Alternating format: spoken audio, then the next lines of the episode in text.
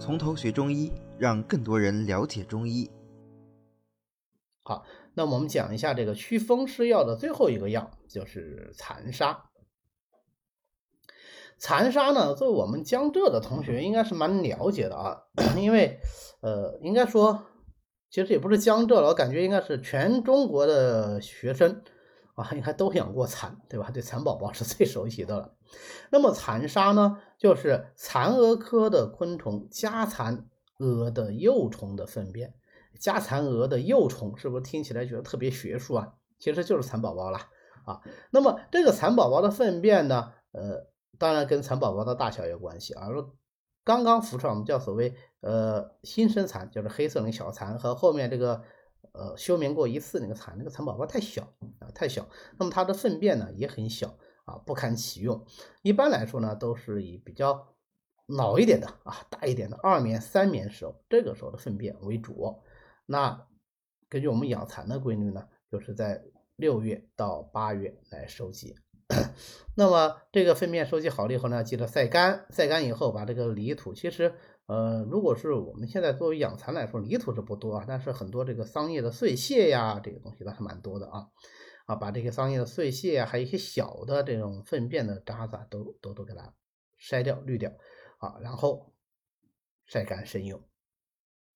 那它就是蚕宝宝的粪便嘛，所以它的别名就是蚕屎。但是我们只要见过这个蚕宝宝的便便的话，就知道它这个形状啊，就其实还蛮好看的啊，一颗一颗的，像那种黑色的小沙子一样啊，所以呢，就名字叫蚕沙。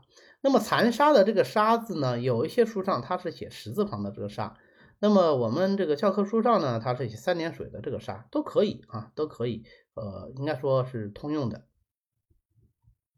蚕沙的性味呢是味甘辛而温的，归肝、脾、胃啊这三经。因为蚕它是吃什么的呀？啊，它是吃桑叶的，对不对？啊，它是食东方之木的。然后古人呢又观察到蚕有一个非常有趣的这个特性，就是它光吃它不喝，有没发觉？呃，从来没见过说养蚕宝宝要给蚕宝宝喂水的啊，没有是吧？啊，所以发现它光是吃东西，它不喝水，说明这个东西怎么样？它特别燥啊，那边没水啊，这是古人的一个观察，取了一笔象啊，所以就有蚕性最燥的这个说法。因为蚕性最燥呢，那么所以蚕的便便呢也非常燥，它有这个燥性，燥就能够除湿啊。你吃东方之木，所以就能够驱风，所以。蚕沙就有很好的祛风除湿的这个作用，那就能够用于治疗风湿痹痛、支离不遂。但是蚕沙啊，放在祛风湿药里面，跟前面几味药比，大家就会发觉它重点是在祛风除湿上，它通络的作用强不强呀？它通络作用是不强啊，所以它是以除湿为主啊，用除湿的作用基础上才能够治疗这个风湿痹痛、肢体不遂的。那么。中医认为湿则生虫啊啊，就湿多了，它就容易长虫啊，这是非常重要的一个学术理论啊。为什么这么说呢？因为我们有很多虫的这个理论都跟湿脱不开干系啊。你比方说，随便打个比方吧，我们讲这个现在讲胃病，胃病经常是跟那个 HP 有关系。那这个 HP 呢，有人就说，哎，你这不就是中医传统的所谓的虫吗？对吧？啊，再让我们说这个 HP 它是细菌，它不是寄生虫，对吧？那中医里面它不分这个什么细菌呐、病毒啊，它反正都是虫，对吧？那为什么会长 HP 呢？湿则生虫啊，有的人有 HP 感染，有的人没有 HP 感染，有很重要的一个原因就是他体内的湿邪重不重。所以我们要治疗这种疾病，就怎么样？就给它造湿就可以了。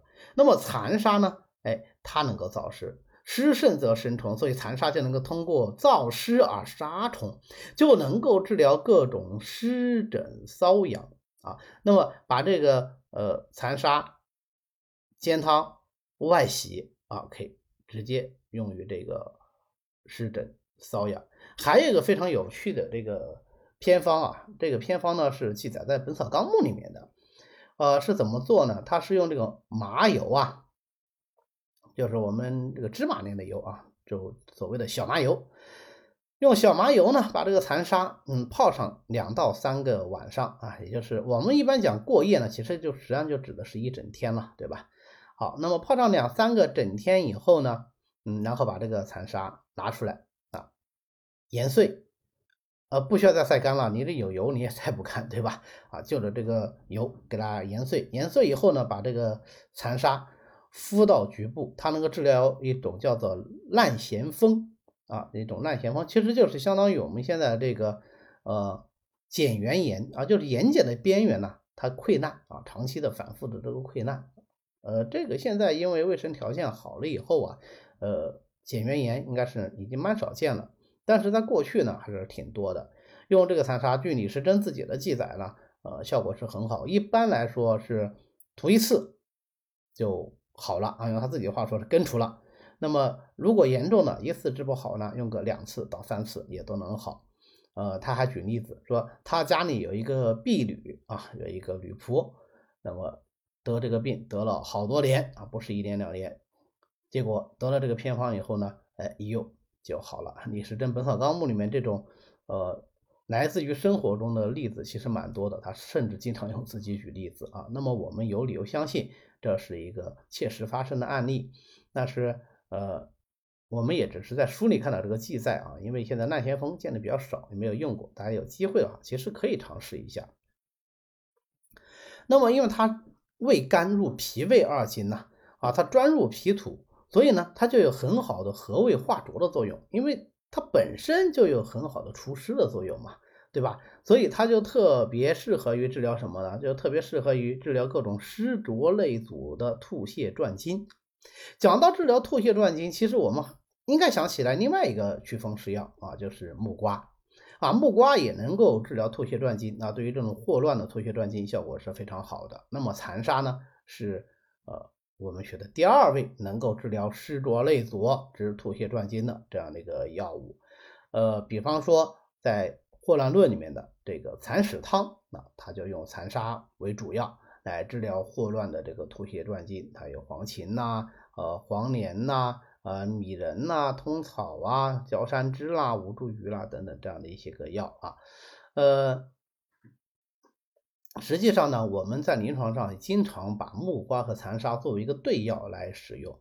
这个对药它用于什么地方最多呢？吐泻转经啊，霍乱吐泻转经当然是可以用这一对好 CP 的，但是现在霍乱。